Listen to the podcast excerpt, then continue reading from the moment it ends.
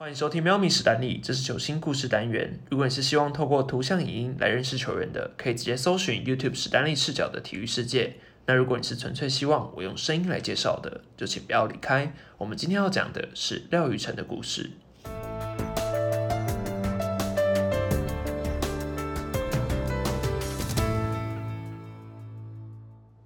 在台湾棒球的历史上，有非常多的球员因为假球、赌博或者桃色风波的原因离开了球场。他们带给台湾棒球的伤害是无论如何都无法弥补的。只是身为球迷的我们，总会在某一个时刻看到某一个人，就想起了这些迷失的职棒球星们。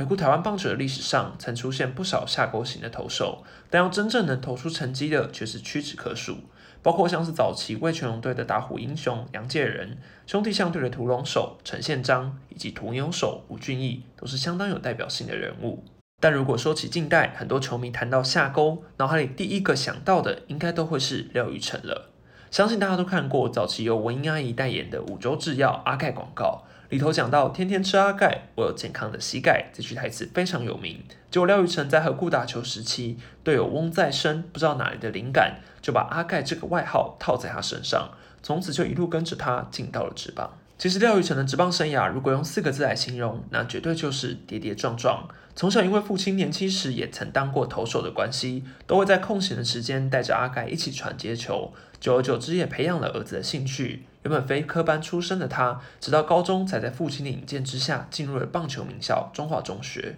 原本担任内野手的廖宇辰是在高二的某一场杯赛，因为对上投手人力不足，教练把站在游击区的他叫到投手球上。结果阿盖一时兴起，用普通传球的惯用方式侧投来投球，想不到让所有人都大吃一惊。总教练肖文胜也决定让阿盖从此转练投手。毕业后的廖宇辰原本是国立体院的备取一，所幸有人没有报道，才如愿考取了国体。想不到就在大一遭逢母亲去世，让他的棒球生涯陷入不小的低潮期。大学时期没有太多出色的表现，加上腰部伤势的关系，原本以投手身份标出过一百四十九公里速球的阿盖，后来也转往外野手发展，一度还尝试过练习左打，甚至担任队上的第四棒打者。只不过阿盖在大学毕业前没有考到替代役的资格，只好申请延毕半年，并办理验退。在这段期间，他甚至为了赚生活费跑去当救生员。好不容易解决兵役问题后，进入业余的和固棒球队，却因为默默无名，加上没有任何国手资历而不受重视，长达半年的时间都没有薪水可领。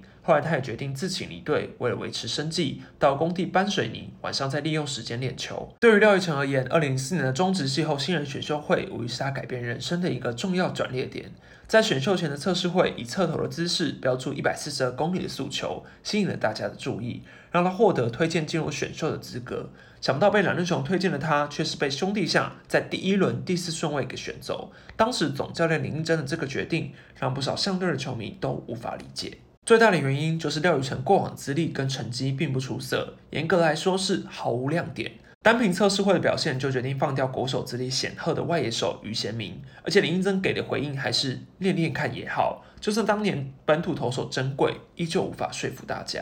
此外，后来球团被记者爆出，他们没有打算给廖宇辰任何签约金，而且月薪也才三万元，更被大家质疑是一种糟蹋人的表现。后来球团为了止血，才赶紧跳出来说，三万只是营养金，要等到在春训结束前才会评估他的实力，正式签约。看到这里，你应该也发现，纵然是选秀第一轮顺位，但对比他前一顺位的沈玉杰，当年获得了超过两百万的签约金，廖宇成则是原本什么都没有。所以严格来说，兄弟球团并不是真的看好他的实力，只是认为不以黑马赫娘。更惊人的是，第一年在一军只获得了一场后援出赛机会的他，季末就被球团给放弃。眼看着要被释出之时，相对新任总教练吴思贤却力保阿盖，强调他自己在测试会看过廖宇辰投球，认为他的未来绝对不止如此，让他因此逃过被解约的命运。事后也证明了他看人的眼光真的很准。俗话说得好，大难不死，必有后福。经历过这次事件后，廖宇辰更加努力训练，也因为吴思贤的重用，阿盖在二零零六年开始担任兄弟相队的先发投手。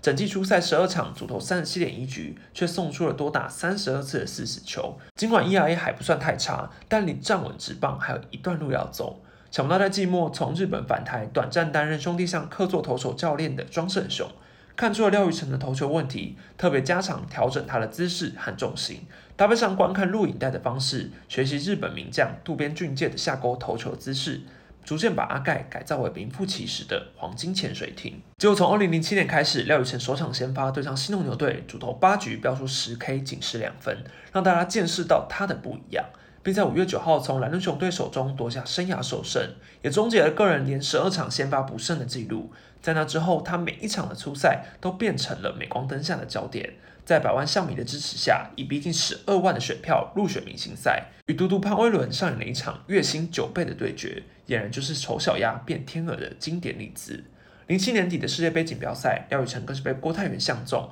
生涯首度披上了中华队战袍，也算是圆了从小到大的梦想。有了国手资历后，廖宇成已经被看好成为未来的中华队王牌先发。二零零八年，他整季二十一场的先发，飙出四场完投，其中有一场对上同一支队的完封胜，不但是个人第一次，同时也是中止历史上第三位下钩投手夺下九局完封胜的纪录。当年度收下十一胜三败，ERA 二点三一的成绩，抱走了最佳进步奖跟年度防御率王的奖项，彻底让大家见识到他的实力。获得球团百分之百加薪的阿盖，在二零零九年又一次收下双位数胜投，连三年跟潘威伦在明星赛分庭抗礼。如果大家还记得的话，在曹景辉回归中职的那一年，廖玉成跟他都被球团刻意安排在假日先发出赛，也可以说是当年兄弟象的票房双保证。所以阿盖又有了另外一个外号，就是假日潜水艇，跟大前辈陈奕迅的假日飞刀手是同一个概念。即将满三十岁的他，前景一片看好，却在黑象事件爆发之后，跌入到了无尽深渊。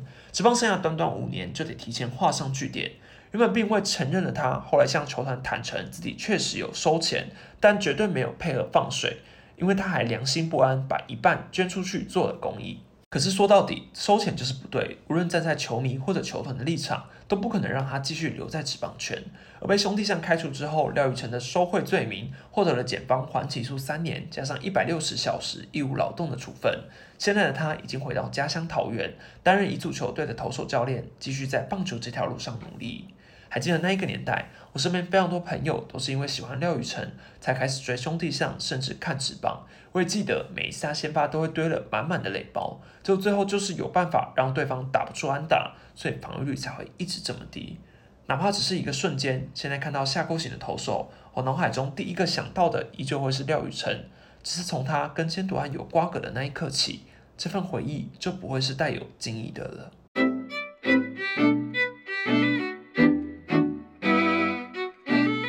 果你喜欢这样的球星故事，欢迎到 podcast 底下替我评分加留言，给我更多的建议。这里是喵咪史丹利，我们下次见，拜拜。